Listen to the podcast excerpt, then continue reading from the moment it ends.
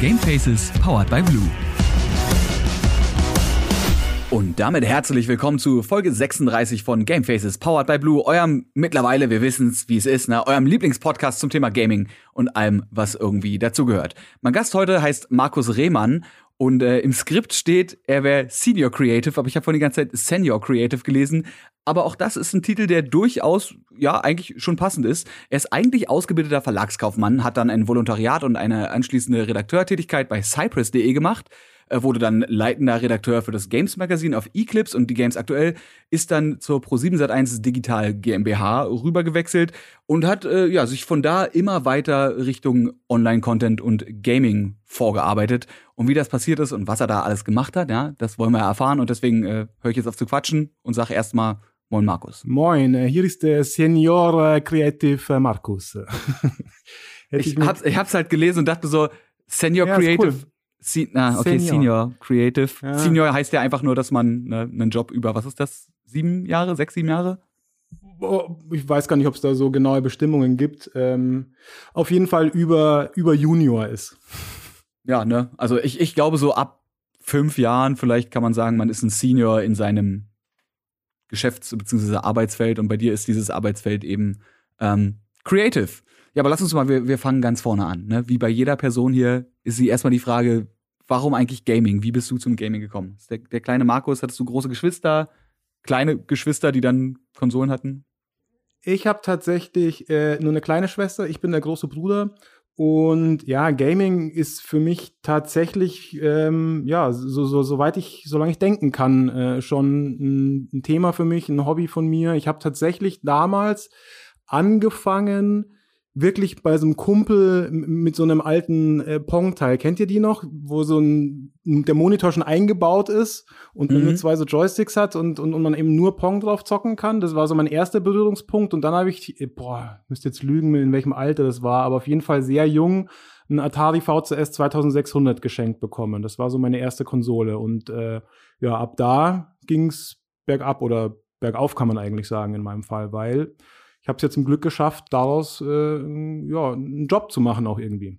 Du hast ja auch im Print, was ja auch irgendwie Content ist, schon so ein bisschen ne, angefangen, aber damals natürlich auch einfach, weil es nicht anders ging, äh, im, im wirklich im Print und nicht im, im Digitalen und hast eine Ausbildung zum Verlagskaufmann gemacht. Genau. Ja. So, was, was war die Idee da schon immer trotzdem was mit Gaming zu machen oder war da die Idee, nee, ich werde Nee, also ehrlich gesagt konnte ich mir das damals gar nicht wirklich vorstellen, äh, dass man davon leben kann. So, also für mich war das ein wahnsinnig interessantes Hobby, das äh, durchaus einen gewissen Teil meines Lebens immer äh, ausgemacht hat auch. Aber und ich habe natürlich als Kind hier äh, die ganzen äh, Games-Magazine hier Powerplay, ASM, wie sie alle hießen, tatsächlich quasi auswendig gelernt. Also das war wirklich jeden Monat absolute Pflichtlektüre. Und ich konnte mir aber niemals vorstellen, dass ich äh, in die Richtung wirklich mal was, was machen äh, würde. Also hier Games testen und darüber schreiben. Also da äh, dachte ich, das können nur echte, echte Profis. das Leben hat mich dann äh, eines Besseren belehrt. Und genau diese Verlagskaufmann-Nummer war tatsächlich wirklich einfach nur, ich wusste nach dem äh, Gummi nicht so genau, nach dem Abitur nicht so genau, was, was soll ich denn jetzt machen. Zeitschriften haben mich interessiert. Und ja, meine Mutter hat mir immer wieder hier so, ja, willst du dich nicht da mal bewerben, willst du nicht das mal machen, irgendwie so, so äh, Jobanzeigen halt äh, rübergeschoben.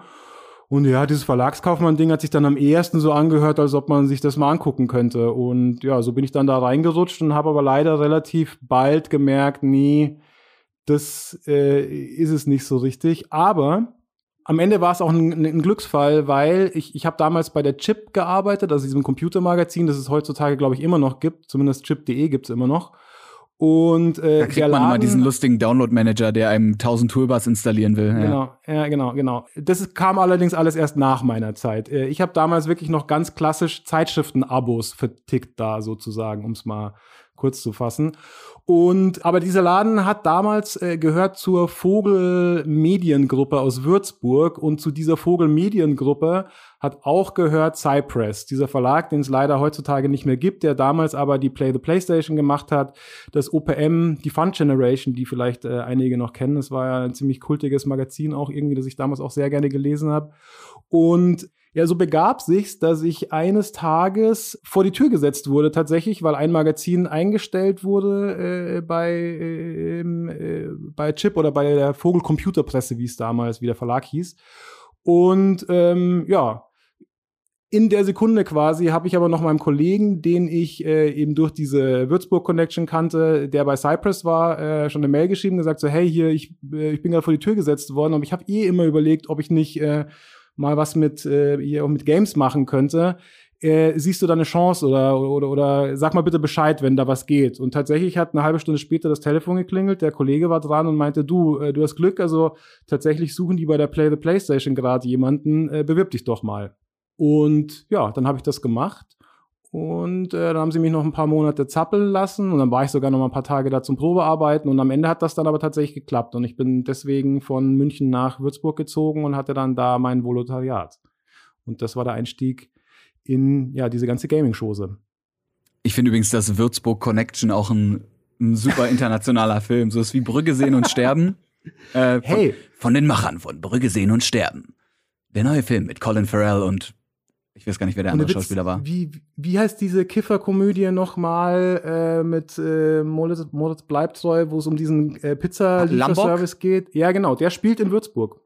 Hm. Tatsächlich. Nie, nie geguckt. Ich habe lustigerweise gerade Erinnerungen dran, wie ich in irgendjemandes Wohnung die DVD in der Hand habe. Aber das ist, das ist gerade keine Ahnung, wo und wie und wann, aber trotzdem nie geguckt. Aber vielleicht mal, vielleicht mal nachholen. Ja, und dann äh, hast du ja gerade erzählt, bist du, bist du bei Play PlayStation gelandet als äh, erst Volun genau, man, als Volonteur und dann genau, als äh, Redakteur.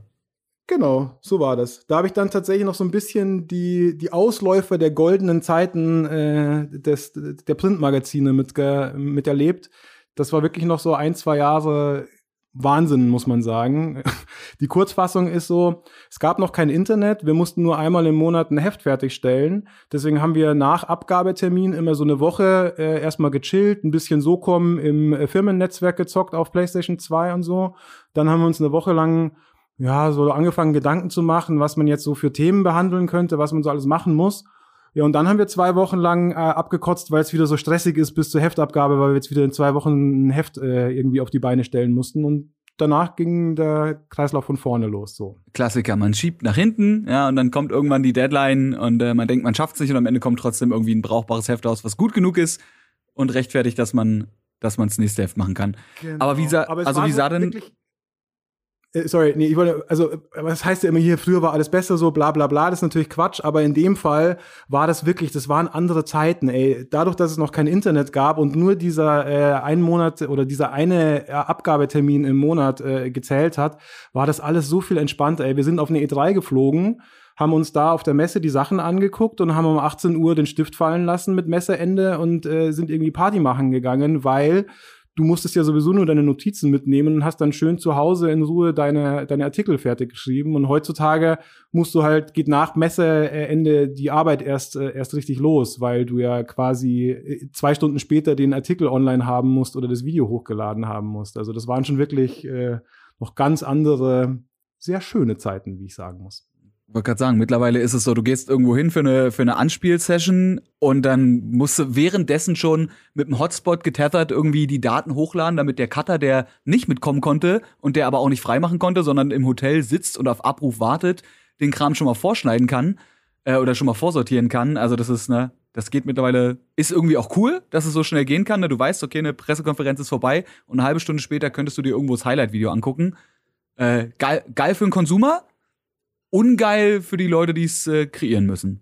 So sieht's aus, genau. Also ich habe auch noch, auch noch Nächte, wo wir in AD3 dann irgendwie nachts um eins noch geschnitten haben, um dann festzustellen, dass wir durch die Zeitverschiebung äh, aus Versehen den, den falschen Deadline-Tag gecheckt haben. Also wir waren, oh je, wir waren, wir waren 24 Stunden zu früh. Wir dachten so, ah, guck mal, wenn jetzt hier mitten in der Nacht ist, ne, ist da gleich, wenn wir fertig sind um 1 Uhr morgens, ist halt in Berlin 8 Uhr morgens, wenn die anfangen zu schneiden. So, und wir haben es halt vorbereitet und dann fiel uns auf, dass wir halt wirklich einfach legit ein, 24 Stunden zu früh waren und den ganzen nächsten Tag noch hätten vorbereiten können. Aber gut. so ist das halt. Passiert. und äh, ja, dann bist du von, von Print gewechselt irgendwann in den digitalen Bereich, nämlich 2010 war es, da bist du so Pro7 Sat 1 Digital oder digital GmbH genau. gewechselt und hast Genau, da genau, gefühlt genau. irgendwie alles gemacht. Also alles, wo man Manager ranhängen kann, hast du gemacht. Du warst Product Manager, du warst Content Manager und du warst Programmmanager.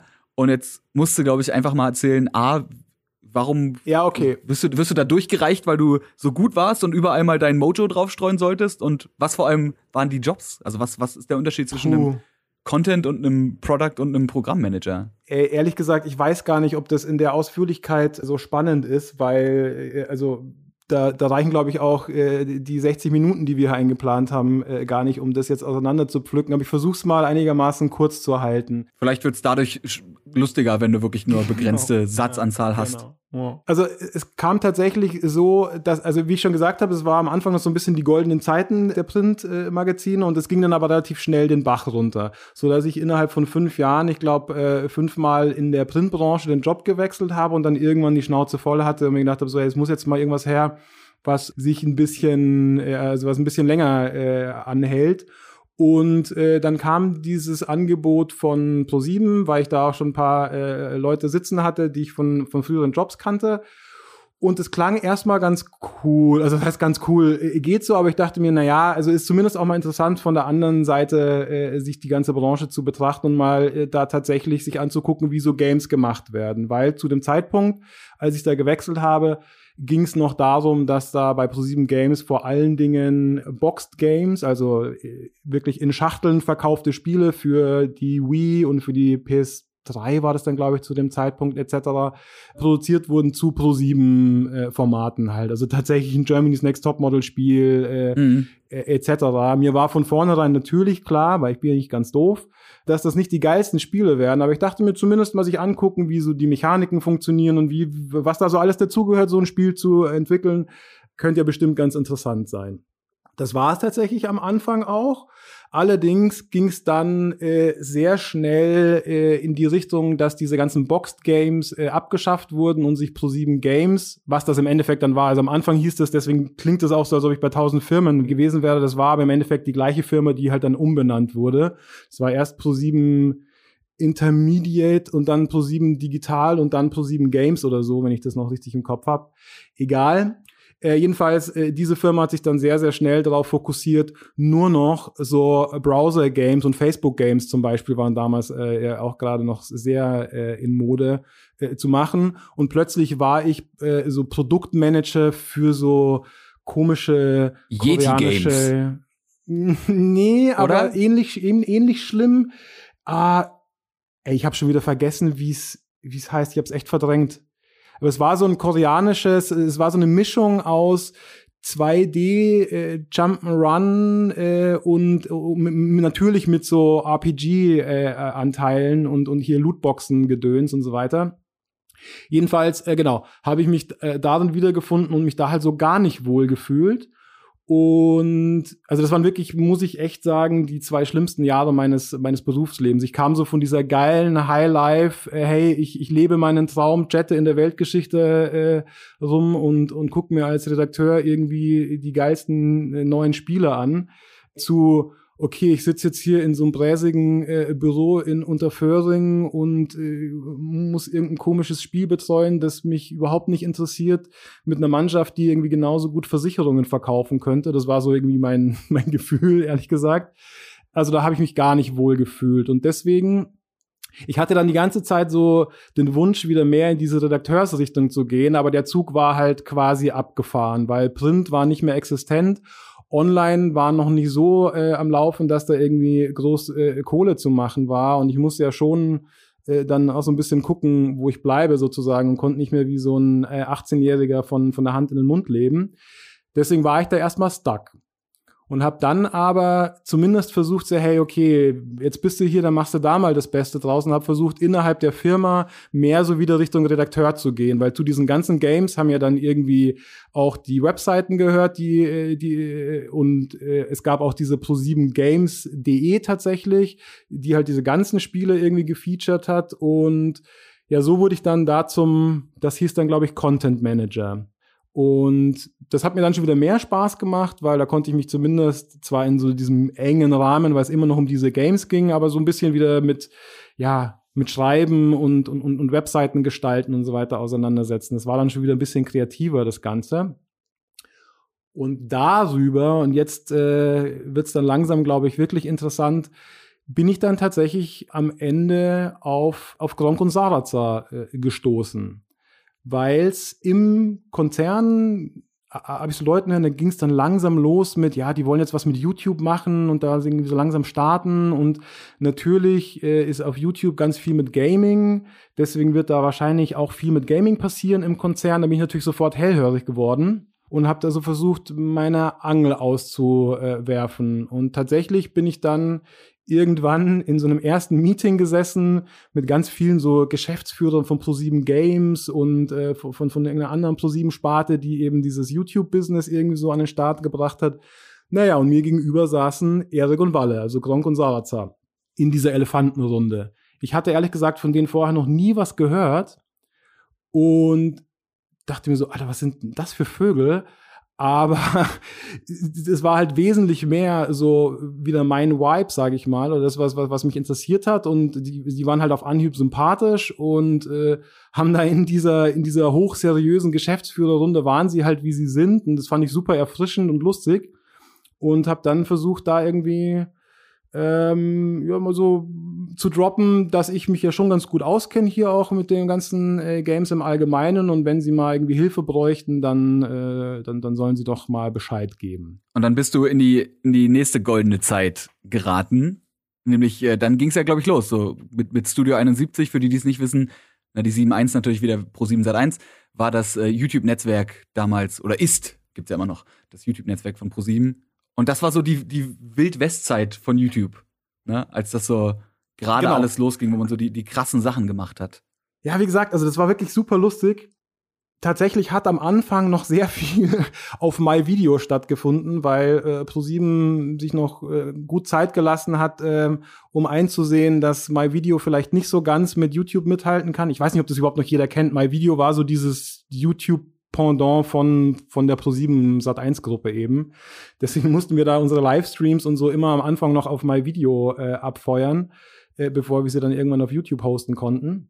Und aber fangen wir von vorne nochmal an, genau.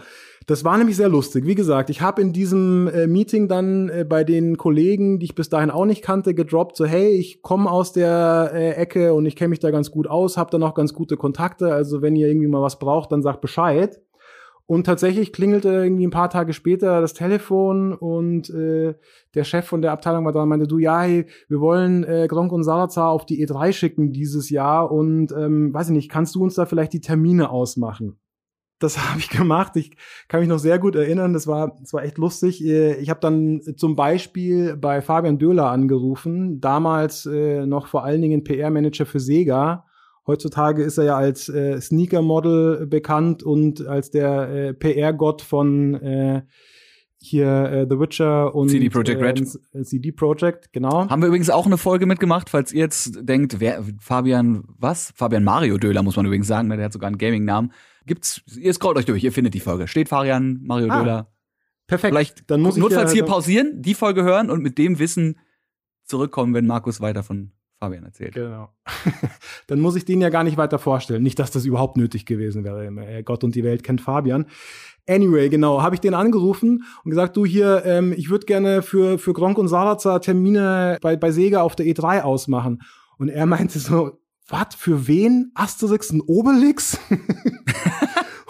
und, naja, äh, so war das, aber äh, tatsächlich haben wir dann eben äh, die Termine klar gemacht. Äh, Fabian hat mich dann übrigens, ich glaube zwei Jahre später war es oder so, dann wieder angerufen und mich gefragt, ob äh, ob ich irgendwie klar machen könnte, dass, äh, dass er irgendwie mit Erik und Walle sprechen kann über eine kleine Gastsprecherrolle in The Witcher.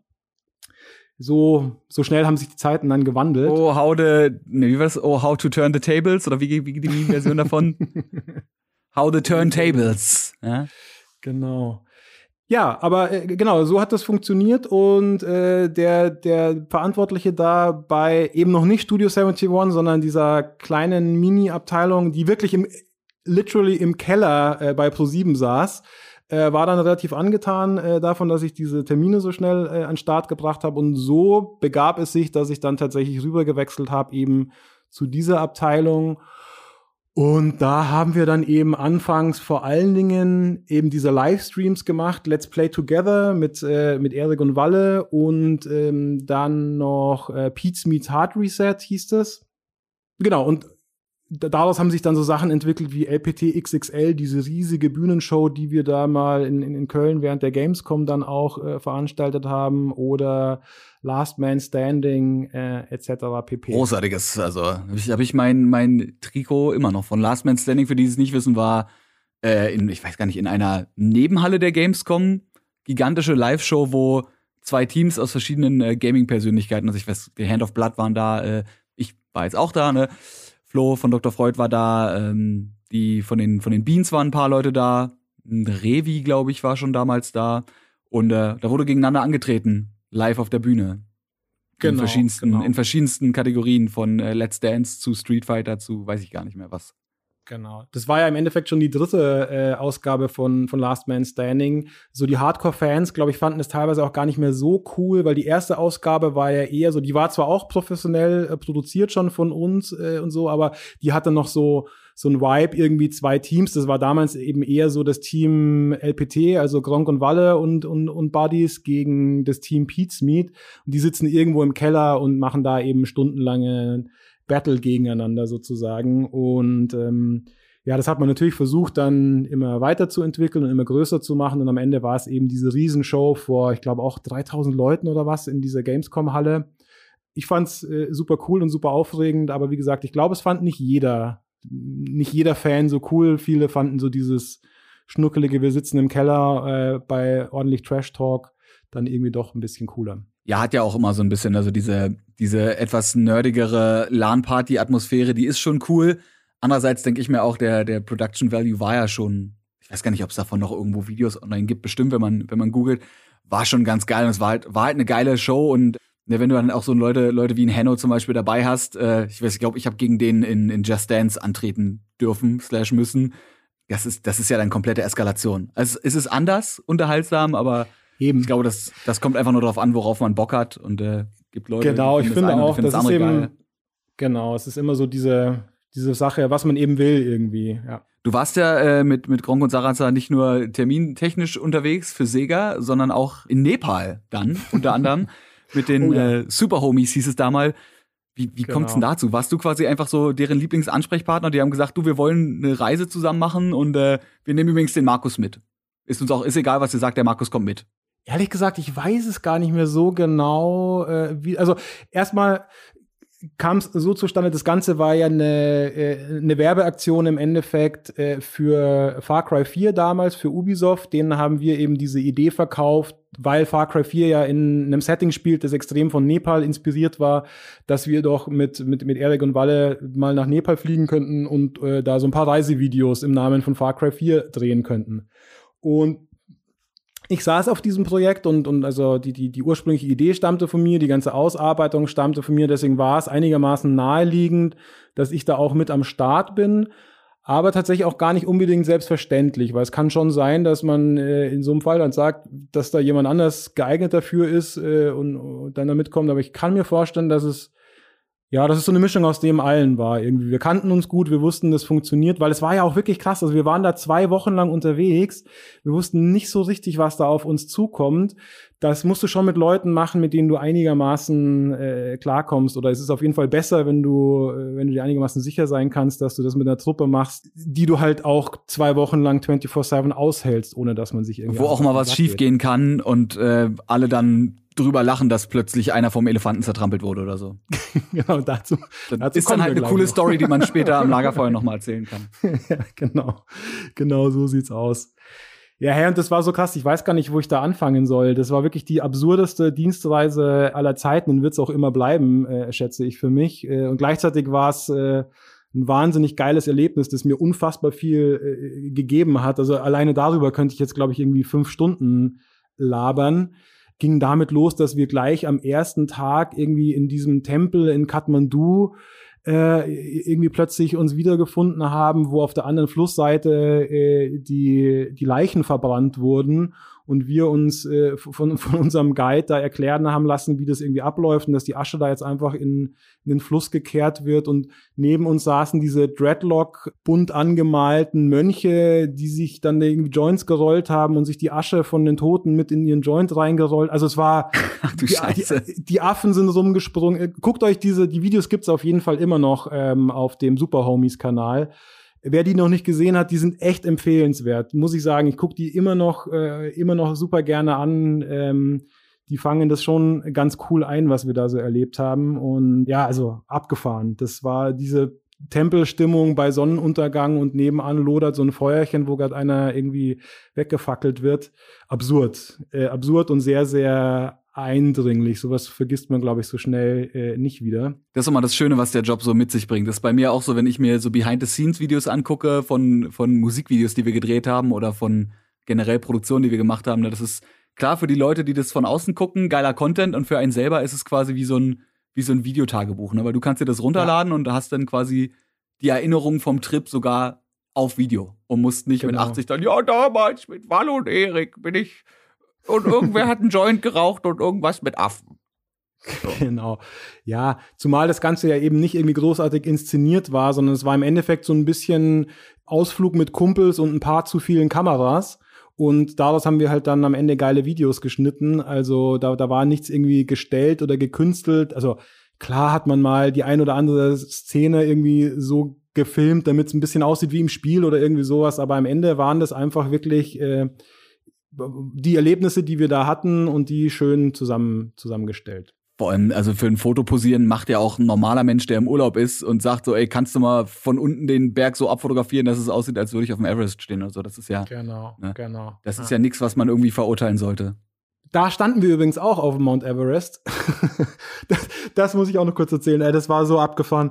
Wir sind da mit dem, mit dem Heli hochgeflogen, also so ungefähr auf, auf Höhe von dem ersten Basecamp. Da wird die Luft ja schon einigermaßen dünn. Also es war tatsächlich so, dass wir äh, irgendwie zu fünft waren wir insgesamt unterwegs, erstmal bis zu so einer Zwischenstation äh, geflogen sind. Da äh, meinte der Hu- Hubschrauberpilot dann so, hey, aber ab hier kann ich nur noch die Hälfte mitnehmen, weil jetzt wird die Luft so dünn, das trägt uns sonst nicht mehr. Ich muss ein bisschen äh, Gewicht verlieren sozusagen. Das Und ist ja deswegen sind krass. dann sind dann erst Erik und und Netschi, der heutzutage immer noch mein Chef ist und äh, der damals Kamera gemacht hat, sind dann hochgeflogen an den höchsten Punkt, an den der Heli fliegen kann. Und da wollten sie so epische Aufnahmen machen, wie Erik quasi äh, gehen Mount Everest guckt und so weiter. Äh, also haben sie auch einigermaßen gemacht, sieht man auch in dem Video. Allerdings, als wir uns das dann im Schnitt angeguckt haben, hat man die ganze Zeit gesehen, dass Netschi immer nur so kurz für ein paar Sekunden Erik komplett drauf hat und dann die Kamera immer so gegen Boden sinkt. Also der hat anscheinend wirklich, äh, ist immer so halb ohnmächtig geworden oder so. Äh, hat es nicht geschafft, länger als ein paar Sekunden auf Erik draufzuhalten, ohne dass die Kamera dann wieder nach unten gesunken ist. Das ist wirklich, Das muss ich mir mit dem Wissen nochmal angucken. ich glaube, man merkt's im Video nicht. Ach, ach, stimmt, Alter. Kommt mir eine, du musst sagen, wenn ich zu viel laber, ne? Aber nee, du, das, noch äh, dieser Podcast ist, äh, ich meine, wir haben irgendwann angefangen, über Lieblingstiere zu reden, dementsprechend erzähl alles, was Okay, du sehr willst. Solange wie es interessant ist, kannst du hier. da kommt mir noch eine sehr, sehr lustige Geschichte, weil wir mussten auch, also die Mechanik von dieser ganzen Werbung war auch ein bisschen so, diese, die Clips waren auf dem Super Homies Channel auf YouTube zu sehen, aber ähm, wir mussten auch noch so kleine kurze Aufsager drehen, die quasi im Fernsehen äh, an das Ende von einem Far Cry 4 Spot hingeschnitten wurden. Da äh, standen dann Erik und Waldemar so, hey, hier, jetzt habt ihr Far Cry 4 gesehen und wenn ihr sehen wollt, wie das in echt aussieht, so in Nepal, dann guckt euch die Videos auf unserem Channel an. Fernsehwerbung für YouTube-Videos, ne? Musst du dir mal überlegen. Genau. Ja, genau, genau. Und diesen Aufsage, den haben wir immer wieder gemacht, an den verschiedensten Stellen irgendwie. Und unter anderem äh, da oben in dieser Zwischen, äh, wo wir diese Zwischenlandung äh, gemacht haben. Da war es allerdings auch schon, da war die Luft auch schon einigermaßen dünn. Und dann begab es sich, dass das tatsächlich der vom, vom Flow her und vom Text und auch von der Umgebung und so war das irgendwie so mit Abstand der coolste Aufsage und es sollte dann quasi, der sollte es werden, der dann ins Fernsehen kommt. Und dann gucken wir uns das aber nochmal so zu Hause an Und dann sieht man, wie ich im Hintergrund so einmal quer durchs Bild latsche, in dieses, in, in, in diesen Bergbach, der da links am Bildrang entlang, äh, Bildrand entlang plätschert, reinschiffe, gemütlich oh abklopfe, gemütlich abklopfe, einstecke und wieder weglaufe. Wirklich, also kompletter Fail von mir, weil ich überhaupt nicht gecheckt habe anscheinend, dass die da noch am Labern sind, irgendwie zehn Meter weiter. Aber auch kompletter Fail vom Kameramann, der das hätte checken müssen. Also wir können es wirklich nur darauf äh, schieben, dass die Luft schon ein bisschen dünn war. Das Gute ist aber, wir haben das Ganze damals schon in, ich glaube, 4K gedreht. Jedenfalls konnten wir reinzoomen und das, den Bildausschnitt croppen, so dass man das Ganze hernehmen konnte und aber nicht am Rand gesehen hat, wie ich gerade äh, irgendwie laufen lasse. So. Oh, weia, Alter. ist aber schon auch witzig, so mit dem, ähm, diesen Spot dann zu sehen, mit dem Wissen, so, naja, okay, wenn man jetzt hier noch links am Bildrand noch zwei Zentimeter mehr sehen würde, würde man gerade sehen, wie ich in den Bergbach strolle. Sieht, sieht man, wie der, wie der Rehmann den Mount Everest abbaut. Genau, ja. Einmal kurz Revier markieren am Mount Everest. Alter. ich, ich, ich weine gerade tatsächlich ein bisschen, weil man, ich, ich, man kennt die Situation ja auch nur, dass man Leute hat, die durchs Bild laufen. Aber Alter, du bist halt an einem, an einem Set, wo du halt auch so wahrscheinlich in deinem Leben nie wieder hinkommst. Auf dem Everest, ja, genau. ne? Ja, Und kannst. Ja, genau. Oh. Oh, weil ich, ich möchte nicht die Person sein, die das im, im Schnitt als erster gesehen hat und sich dachte so, wie sage ich den anderen das jetzt? so erinnert ihr euch an diesen Once-in-a-Lifetime-Shot? er ist, er ist in die Hose gegangen, im wahrsten Sinne des Wortes. Ah, oh, oh ja. Okay, ja gut, ja. dann, also du ja. könntest auch Markus the Pisser Rehmann sein ab jetzt von mir aus. Sozusagen, genau. Eigentlich hätte ich ganz gerne immer mal so einen Director's Cut noch äh, veröffentlicht von dem Video, aber hab mich dann doch nicht getraut. Sowas landet ja dann bekanntermaßen im, im Giftschrank. Ich denke ja auch genau. so, dass die, die Jungs, die für uns zum Teil gecuttet haben, ich glaube, wenn, wenn die wollten, was die zusammenschneiden könnten, ich, da könnte ich nie wieder irgendwo arbeiten. so. was, was da an dummen Scheiß, an, an, wirklich blöden Sachen gelabert wurde oder ja, klar. unprofessionell man dann doch sein kann.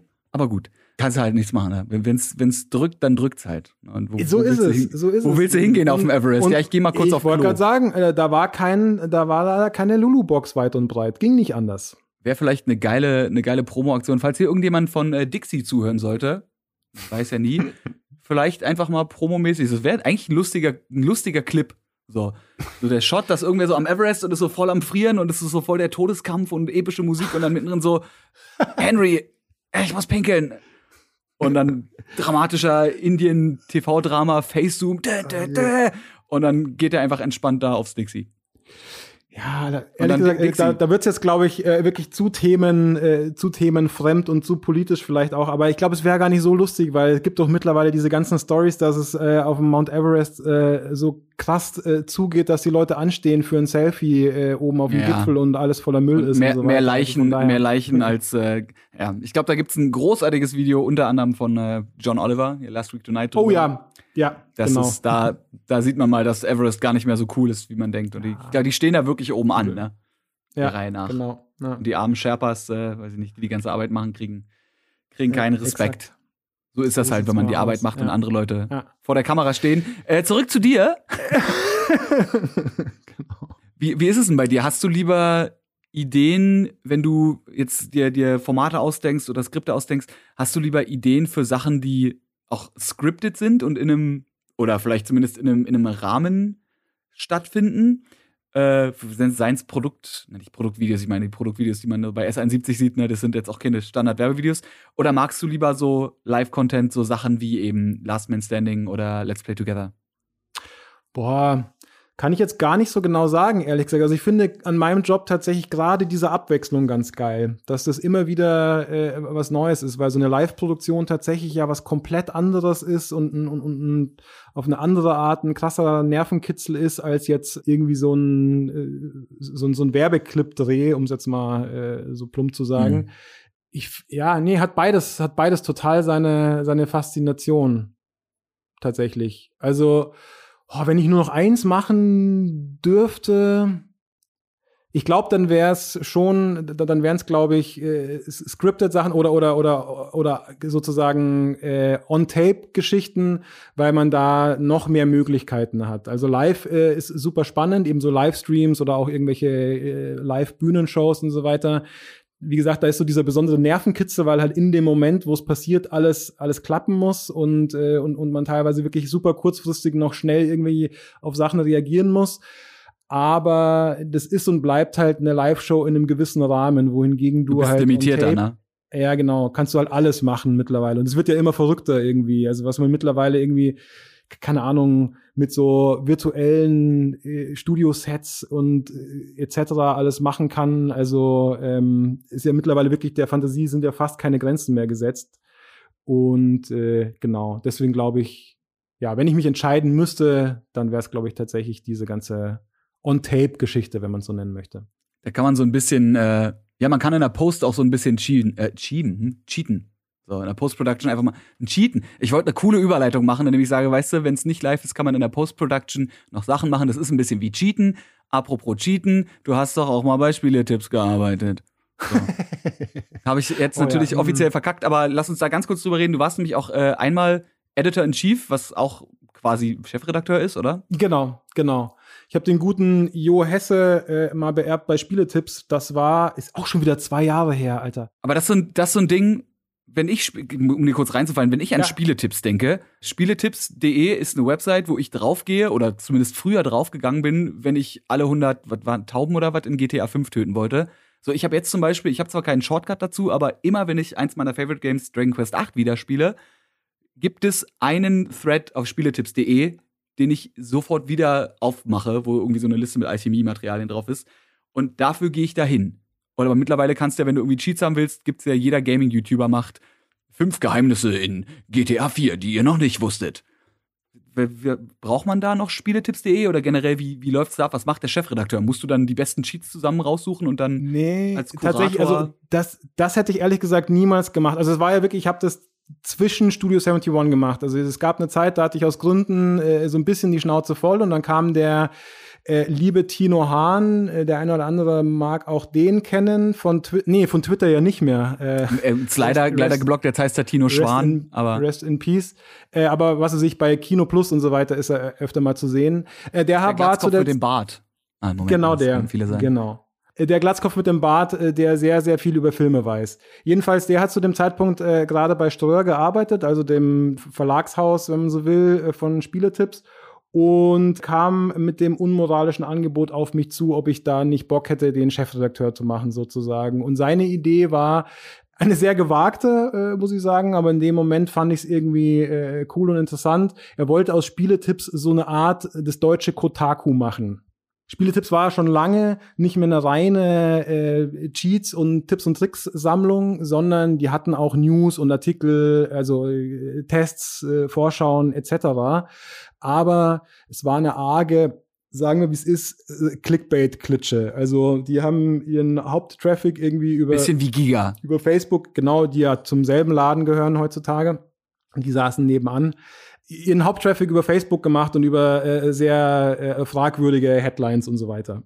Und damit sollte Schluss sein. Äh, es sollte irgendwie so eine Qualitätsoffensive geben und eben auch viel mehr so um, um, um Meinung gehen und wirklich äh, Spiele ernst nehmen als, als Kulturgut sozusagen. Und das fand ich sehr, sehr spannend.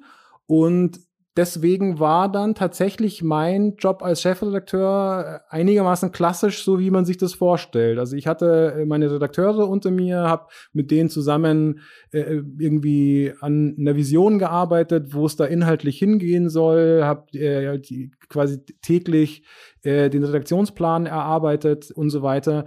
Diese Tipps und Tricks Abteilung, die war tatsächlich sogar sehr sehr autark, weil die ähm, dann unter ganz, ganz anderen äh, Bedingungen auch wieder gearbeitet haben. Diese Tipps und Tricks, die müssen dann wirklich so auf Suchmaschinen krass optimiert sein, damit die auch gefunden werden als erstes, wenn jemand bei Google eintippt, alle Tauben bei GTA finden. Und wir haben wirklich eher äh, danach, also natürlich mussten wir auch ein Auge darauf haben, was irgendwie funktioniert themenmäßig und nicht, aber wir haben viel mehr überlegt, hey, was, was sind gerade die spannenden Themen, über was muss man was bringen äh, und haben wirklich eher so klassische Redaktionsarbeit gemacht. Ich muss übrigens mich einmal noch mal ganz kurz äh, korrigieren. Das sind übrigens nicht 100 Tauben, sondern 200 Tauben und das war nicht GTA 5, sondern GTA 4. Ja. Nur damit ich ich ich höre ich höre nämlich schon das das hasserfüllte Geticker und die Leute konzentrieren sich gar nicht mehr auf die Folge und über und achten auf die coolen Sachen, die du ja zu erzählen hast, weil alle nur noch im Taubenrage sind. Nee, klar, da muss man schon, sollte man schon richtig stellen, da hast du recht natürlich. Ja. Das, das, muss man, sonst da trifft man, nee, taube, keine, keine taube Ohrenwitze, egal. Äh, weiter im Text.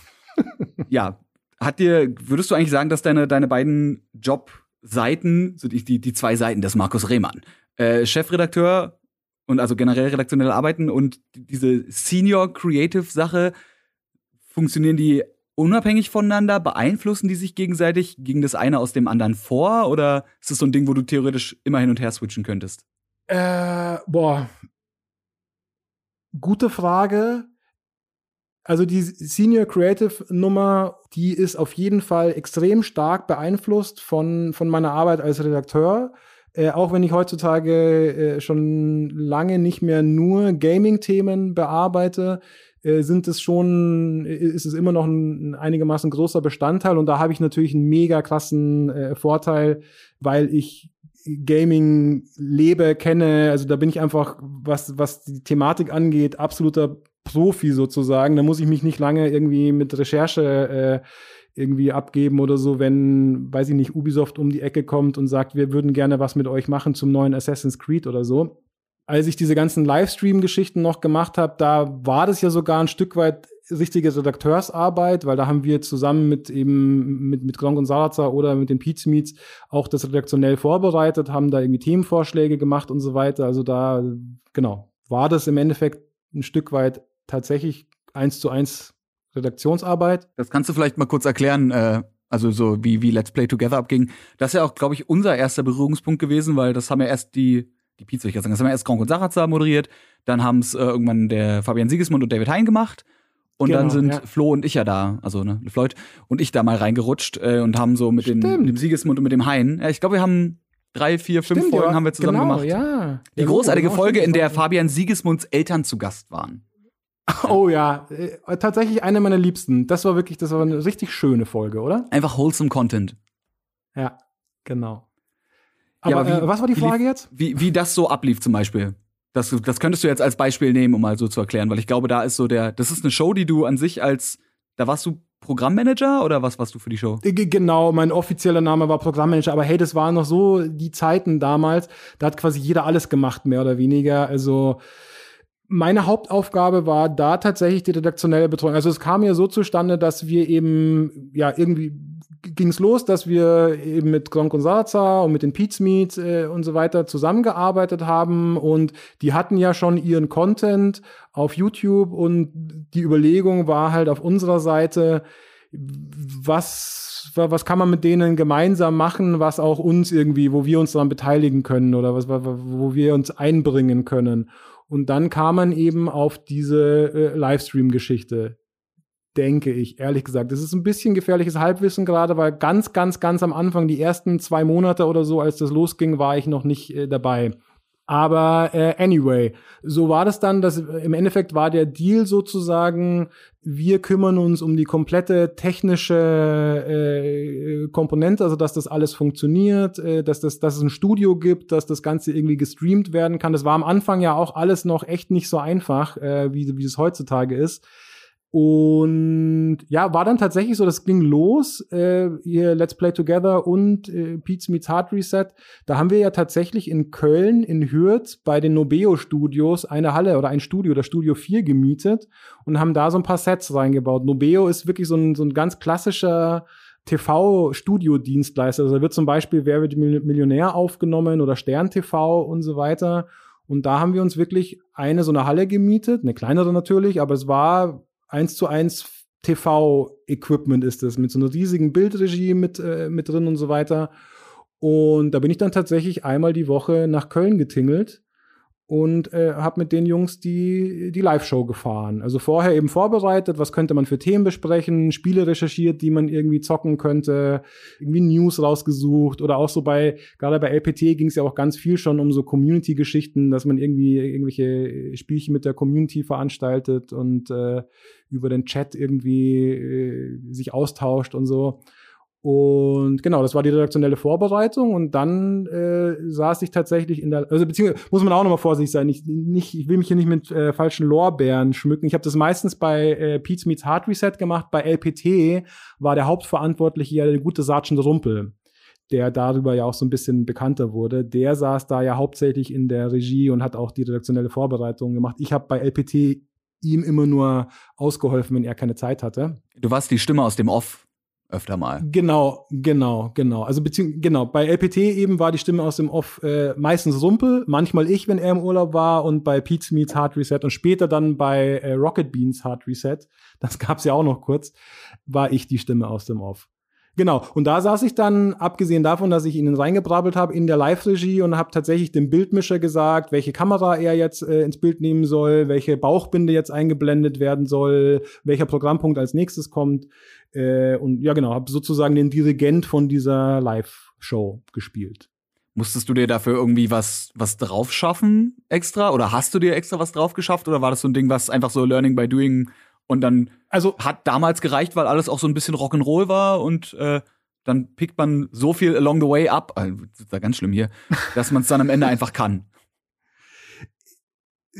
So eine Mischung aus, aus all dem irgendwie. Also redaktionelle Vorbereitung war für mich überhaupt kein Problem, weil hatten wir jetzt schon ein paar Mal das Thema, ich bin vom Fach sozusagen und äh, kenne mich aus diese Live-Regie-Nummer, die war am Anfang wirklich ganz schön nervenaufreibend für mich, aber im Endeffekt war es Learning by Doing und auch keine große Kunst, weil wir da diese ganzen Profis sitzen hatten. Wenn, da, wie gesagt, da ist ein Bildmischer, der macht sonst Stern TV oder, äh, oder sonst was, sitzt da. Und wenn ich ihm nicht gesagt hätte, ja, jetzt schalt mal auf die Kamera 2, dann hätte es halt selber gemacht, so. Von daher war das ein sehr bequemes Nest, in das ich mich da setzen konnte, sehr viel gelernt habe äh, auf dem Weg äh, äh dahin. Und Genau, und auf der anderen Seite war es auch ein Stück weit Rock'n'Roll. Das heißt, wenn mal was irgendwie ein bisschen schief gegangen ist oder so, dann war es halt auch nicht so schlimm und hat sogar ein Stück weit den Charme ausgemacht. Da wird aus einer falschen Bauchbinde eben nicht, dass jemand gefeiert wird, sondern ein Twitch-Clip und alle finden es lustig. Genau, ganz gutes Beispiel dafür ist, weil ich gerade schon, äh, weil ich gerade schon äh, Rocket Beans Hard Reset erwähnt habe. Das war ja dann tatsächlich, nachdem äh, die Pete Meets dann nicht mehr weitermachen wollten, konnten wir ja die Rocket Beans für die Show gewinnen, die dann auch eine ganz andere war, weil die haben wir dann tatsächlich bei den Rocket Beans in Hamburg aufgenommen, haben da extra auch wieder ein kleines Studio hingezimmert in deren äh, Büroräume. Und das war nochmal ein ganz, ganz anderer Schnack, weil das war weit bevor sie Rocket Beans TV gelauncht haben, also ihren 24-7 Streaming-Dienst. Das war ehrlich gesagt, ich glaube, man könnte sogar behaupten, das waren ihre ersten richtigen Erfahrungen mit Livestreaming, die wir damals dann gemacht haben. Und da sah das Ganze gleich nochmal ganz anders aus. Da war nichts mehr mit Profi-TV-Regie, sondern da waren dann irgendwie so fünf Rechner notdürftig miteinander verkabelt und wenn plötzlich irgendwie eine halbe Stunde vor Streaming-Start irgendwas gebritzelt hat oder irgendein Kabel gebrummt hat, dann musste man irgendwie aus diesen 50 Kabeln irgendwie gucken, welches war es denn jetzt? Und da kam es tatsächlich auch mal so weit, dass wir eine halbe Stunde vor Sendungsbeginn ist irgendwie der Grafikrechner abgerauscht, also mit dem man die ganzen Bauchbinden einblendet und so weiter. Naja, und was haben wir dann gemacht? Hauen und Pappe ist ja eh das äh, Motto von den Beans. Eine schön einfach auf Pappkartons die Bauchbindentexte gekritzelt und haben sie halt einfach in die Kamera gehalten und so. Und das war Was willst du sonst machen, ne? Ja, eben. Aber da war ich echt ein bisschen froh, dass ich dann schon vorher die Erfahrung gesammelt hatte und auch ein bisschen abgeklärt. Mir ist trotzdem immer noch regelmäßig die Düse gegangen irgendwie, aber zumindest konnte ich das mit so einem ja gut, ey, was soll's, wird schon irgendwie schief gehen, dann äh, irgendwie aussitzen sozusagen. Äh, wäre das mein erstes Live-Projekt gewesen, ich glaube, ich hätte, ich wäre tausend Tode gestorben so. Ah, das ist ja, ist ja auch so ein bisschen das Schöne daran, ne?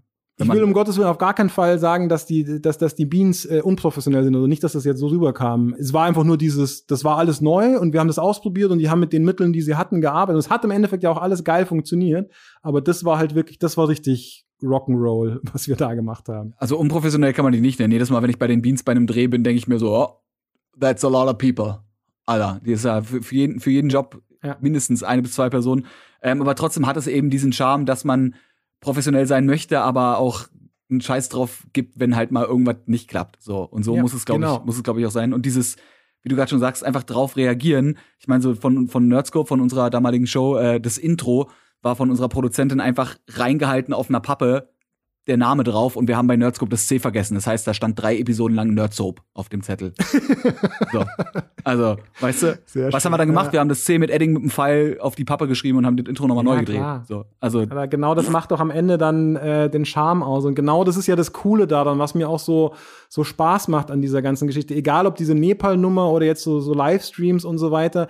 Man kann sich was trauen, man kann ausprobieren. Es ist nicht dieses, das machen wir seit 20 Jahren so und deswegen machen wir es jetzt immer noch so, sondern nee, lass mal gucken, was geht und äh, in alle möglichen Richtungen vielleicht auch mal ein bisschen ausreizen so. Und wenn mal was in die Hosen geht, ja, dann ist es halt so.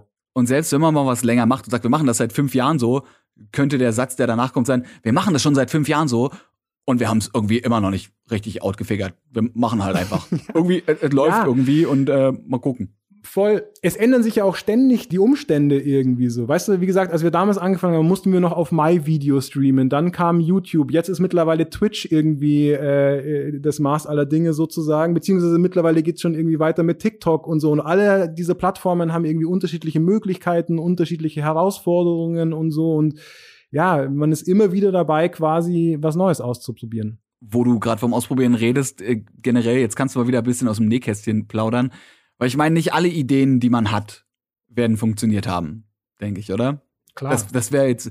Das, hast du einen 100% äh, Success Record mit deinen Ideen oder hast du auch ein paar Sachen, wo du sagst, nee. du hattest eine Idee und die war, ihr habt Ey, vielleicht sogar schon schön. angefangen zu drehen und mittendrin gemerkt, so, oh, alle totgetrampelt von Elefanten.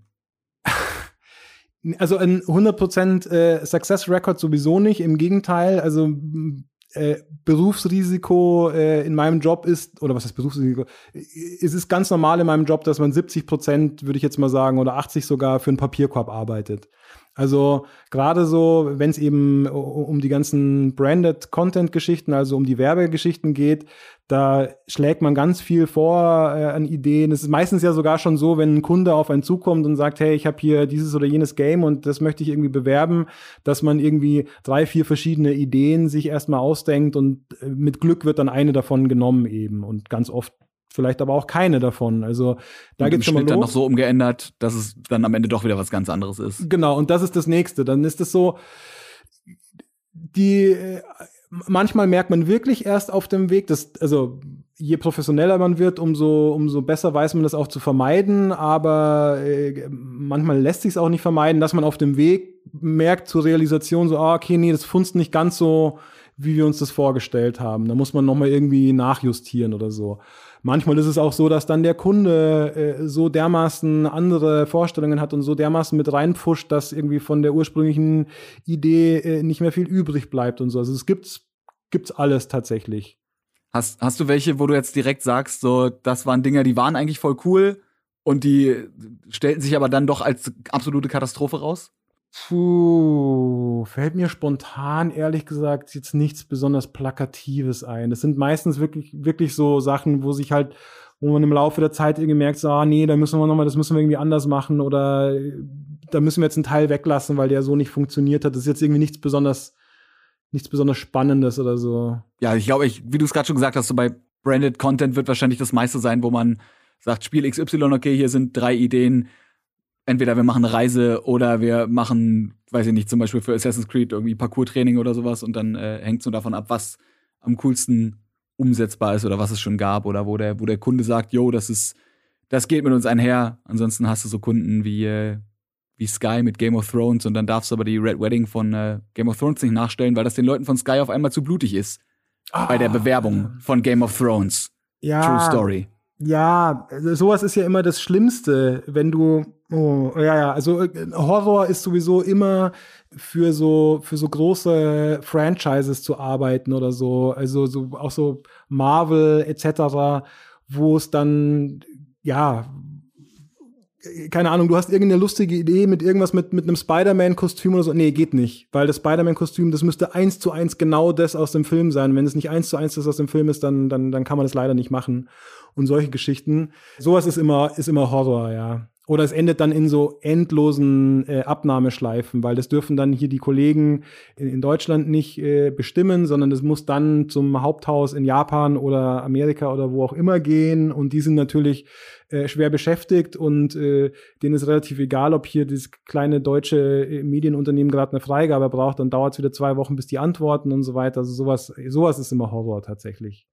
Genau gut, kommt, kommt man nicht drum rum. Das sind so die Stories, die man, glaube ich, glaube ich, nicht sieht, wenn man als äh, normaler Klar. Mensch, der normal, in Anführungszeichen, wenn man als, als Mensch einfach ja. irgendwie YouTube oder sei es auch TikTok oder sonstiger das Social Media Content äh, konsumiert, was da zum Teil für einen natürlich nicht nur Arbeit dranhängt, aber auch für ein bürokratischer Rattenschwanz, bei dem man aufpassen muss, dass einem da nicht irgendwie die Kreativität dann noch ja, verloren voll. geht. Oder wie viele, ähm, also ich will jetzt echt nicht rumjammern oder so, aber du sprichst da einen guten Punkt an, der wirklich, den muss man irgendwie so ein bisschen aushalten können in unserem Job.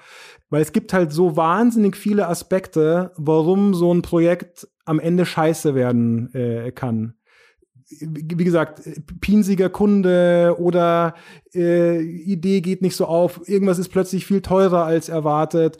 Was weiß ich, das Wetter an dem Drehtag ist irgendwie scheiße und man hat leider nicht genug Zeit, nochmal einen zweiten zu haben. Whatever. Also es gibt wirklich unfassbar viele äh, Komponenten, die das Ganze beeinflussen können.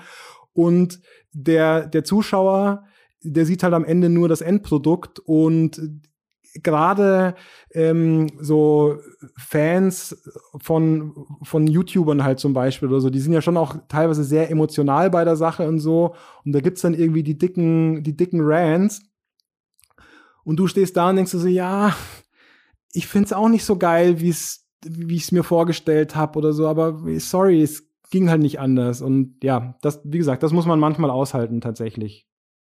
A, das, das dicke Fell und B, äh, ist, glaube ich, auch, wie du schon gesagt hast, ne, die so, sowohl die Kunst und das Schwere daran, als auch das Interessante und Spannende an solchen Themen, dass man eben mit dem Gegebenen irgendwie umgeht. Ich musste jetzt gerade zum Beispiel dran denken, das war auch ein Dreh, den wir damals, weiß gar nicht, ob du daran beteiligt warst, für S71 gemacht haben. Da haben wir auf Dr. Freud Uncharted 3, glaube ich, mhm, oder 4. Ja. Nee, Uncharted ich, 4, glaube ich. Genau. Ich kann mich äh, daran erinnern, hatte ich, hatte ich nichts mit zu tun, aber kann ich mich sehr gut daran erinnern, ja wir haben uns halt für den Anfang, wir hatten halt ein kleines Skript geschrieben, ne, dass wir am Anfang mit, mit dem Jeep durch die Wüste fahren und dann irgendwo in so ein Hideout von so ein paar Bösewichten reinkommen, weil ich halt die Uncharted 4 Collectors Edition haben will und die ist aus irgendeinem Grund ist die da. Und während wir halt so auf einem Testfahrplatz irgendwo im Wald in unserer Pseudowüste rumfuhren und wir meinten, ja, können wir doch einen coolen Sprung machen, ist nicht nur die Anhängerkupplung komplett verbogen worden von dem Auto, sondern äh, die Karre ist einfach abgeschmiert mittendrin. So.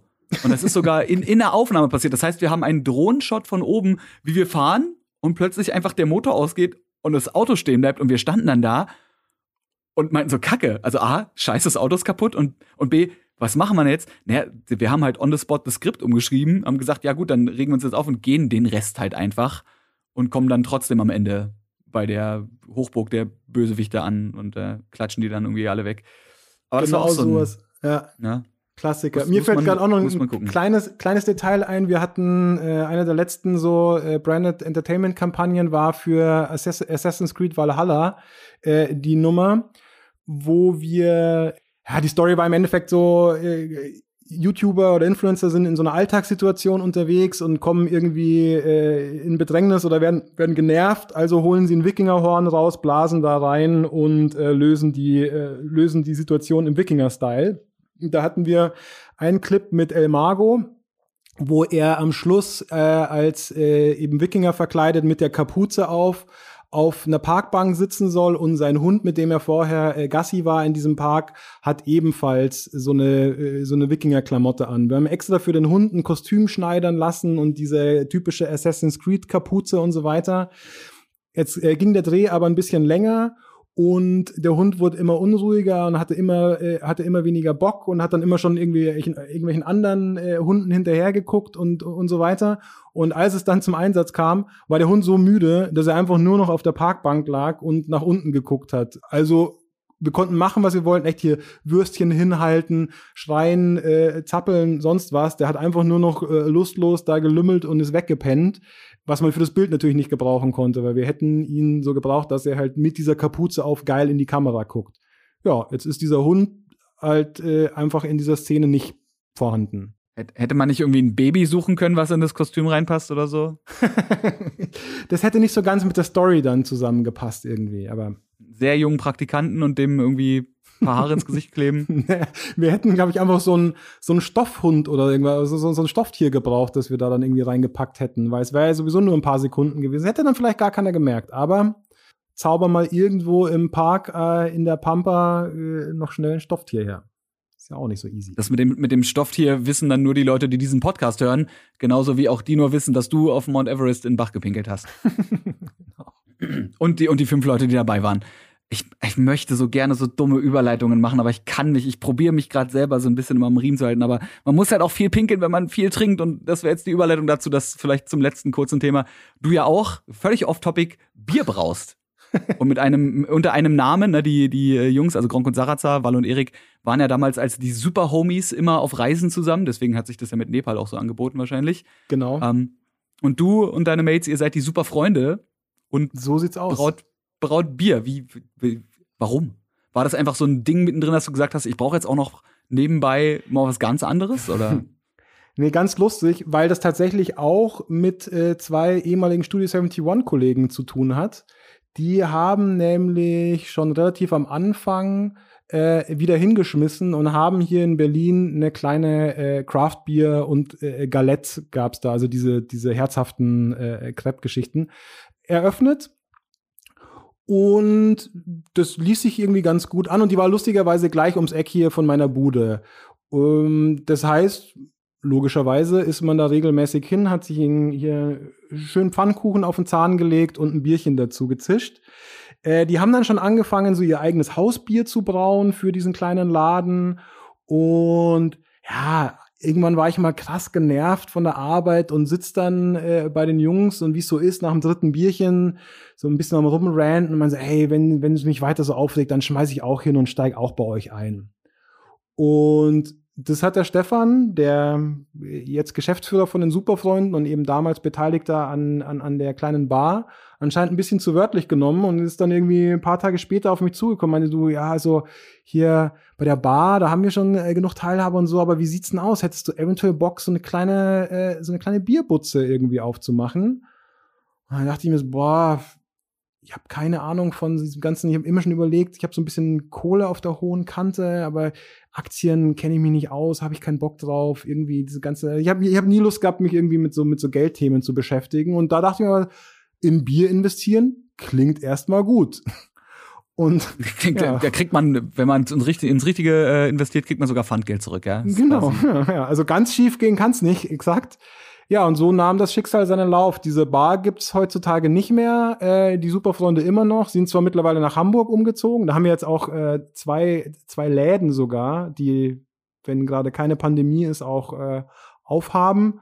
Ähm, ja, und so ging es. Aber ich musste ja kurz, wir, wir brauen unser Bier tatsächlich nicht selber. Da muss man ein bisschen vorsichtig sein, weil diese ganzen Craft-Bier-Fanatiker, äh, ähm, die nehmen einem das nämlich übel. Wir sind äh, sozusagen äh, Gypsy Brewer nennt man das. Also das heißt, wir haben keine eigene Brauerei, sondern wir gehen mit unseren Rezepten, die wir uns ausgedacht haben, zu irgendwie, ich glaube mittlerweile sind es drei oder vier äh, Brauereien, die wir so haben, äh, in ganz Deutschland verteilt und lassen bei denen unser Bier brauen.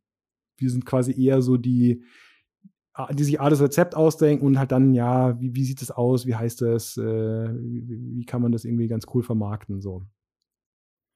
Weißt du zufälligerweise noch, wie der Ort heißt, wo ihr braut? Ja, mir war klar, dass die Story kommt, äh, deswegen habe ich nochmal kurz, äh, kurz nachgeguckt. Breitengüßbach heißt das. Ja, da, ich wäre da nicht mehr drauf gekommen. Breitengüßbach, denn jetzt äh, würde ich auch noch kurz einen vom, vom Schlag erzählen bevor ich wusste, oder eventuell sogar schon bevor ihr, müsste ich mal nachgucken, bevor ihr da angefangen habt, Bier brauen zu lassen, äh, habe ich mit meiner, mit meiner Band, hint, hint, ich spiele übrigens in einer Band, die heißt Tell You What Now, gibt's hier auch auf Spotify, so, äh, so viel dazu, ähm, haben wir in Breitengüßbach gespielt auf einem auf einem Festival organisiert von einem Vater und einem Sohn. Und die dieses Festival war aber leider irgendwie gar nicht so gut organisiert. Also es war es lief alles ganz technisch okay ab, aber es war halt auch keiner da, weil den Leuten nicht bewusst war, dass man sowas vielleicht auch irgendwann mal bewerben müsste und irgendwie war alles. ja, alles, und man muss dazu sagen, ja. Breitengüßbach ist wirklich das ist so ein, ein Mini-Kaff irgendwo äh, in der Nähe von Bamberg.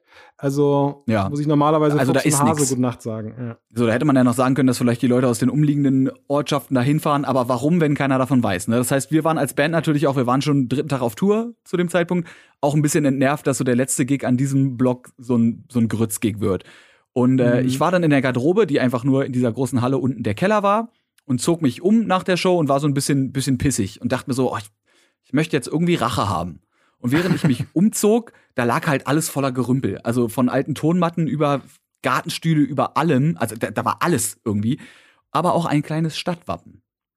Und mein Gehirn so, du musst jetzt dieses Stadtwappen mitnehmen, weil, weil ansonsten kannst du dir selber nicht mehr im, im, Spiegel in die Augen schauen. Das ist jetzt, du brauchst jetzt dieses Stadtwappen und habe jetzt so ein, kleine Wache. Also falls, Bre falls Breiten-Güßbach ihr Mini-Stadtwappen benutzt, äh, ich weiß nicht mehr, wo es ist. Nein, doch, ich habe es, äh, ich habe es immer noch und äh, der, die Meme quasi zwischen Markus und mir aktuell ist quasi, dass wir hoffen, wir treffen uns irgendwann mal irgendwo. Und ich bin zufällig mit dem Auto da, weil da lager ich dieses Wappen. Und dann wollte ich es dir mal geben, damit ihr euch das aufhängen könnt weil du mir erzählt hast, dass ihr da euer Bier braut oder ich das irgendwo gelesen habe, war halt so ein, siehste, und das war damals, ja, das hat, das hat Gott oder wer auch immer damals für mich vorherbestimmt, dass das, äh, ja, dass das Konzert scheiße war und ich das Schild mitnehme. Schön. Haben wir immer, wenn wir uns treffen, einen, äh, einen Gesprächsaufhänger, wann dieses Schild endlich in meinen Besitz übergeht. Wir haben uns, glaube ich, seit dem letzten Mal wo ich es nicht dabei hatte und es dann ins Auto gepackt habe, nicht mehr gesehen. Ich stand einmal an der Straße tatsächlich neben einem Superfreunde-Auto und ich habe kurz überlegt, ob ich den jetzt, ob ich dem jetzt anzeige, er soll rüberfahren, aber wenn ich das aus meinem Auto rausmache, dann weiß ich, der denkt, ich will den erschießen oder so. da, da würde ich, wenn ich mir aus meinem Auto zuwinken würde, ich soll mal ranfahren, ich würde es nicht machen. Ich würde nicht ranfahren. Ich hätte mit dem Wappen winken können, aber dann hätte er gedacht, ich bin komplett bescheuert. Ja, aber so schließt sich, äh, so schließt sich dann irgendwie der Kreis. So sieht's aus. Mehr oder ja. weniger. Oder auch, oder auch nicht. Und selbst wenn er sich nicht schließt, wer sagt eigentlich, dass ein Podcast einen Anfang und ein Ende haben muss? Ja, Jeder, Wüstes, aber das.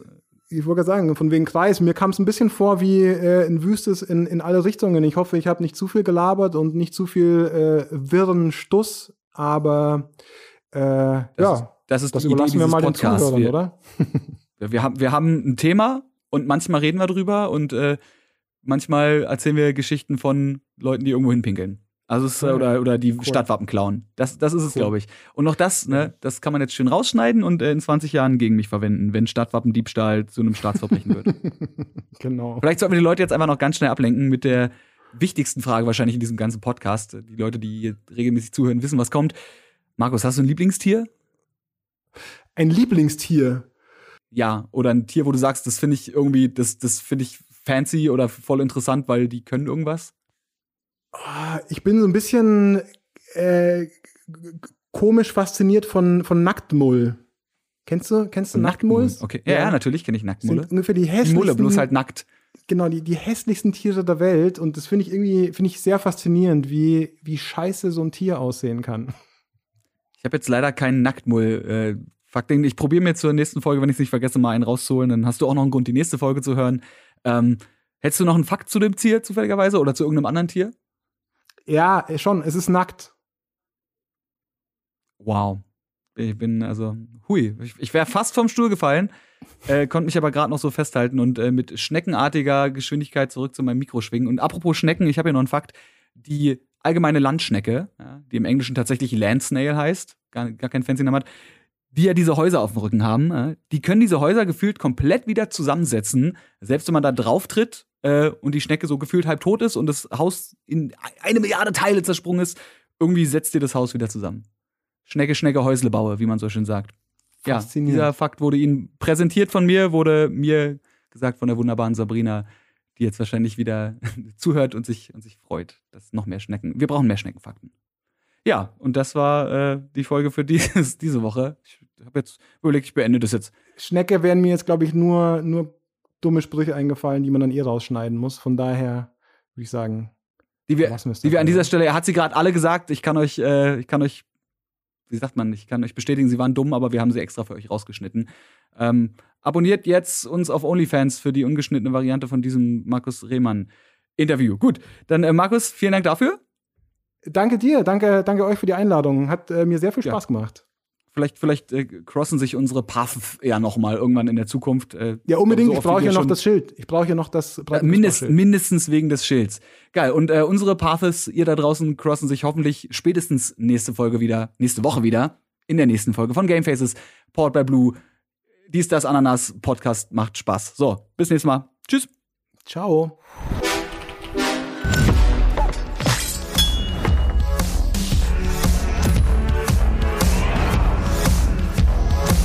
Gamefaces powered by Blue.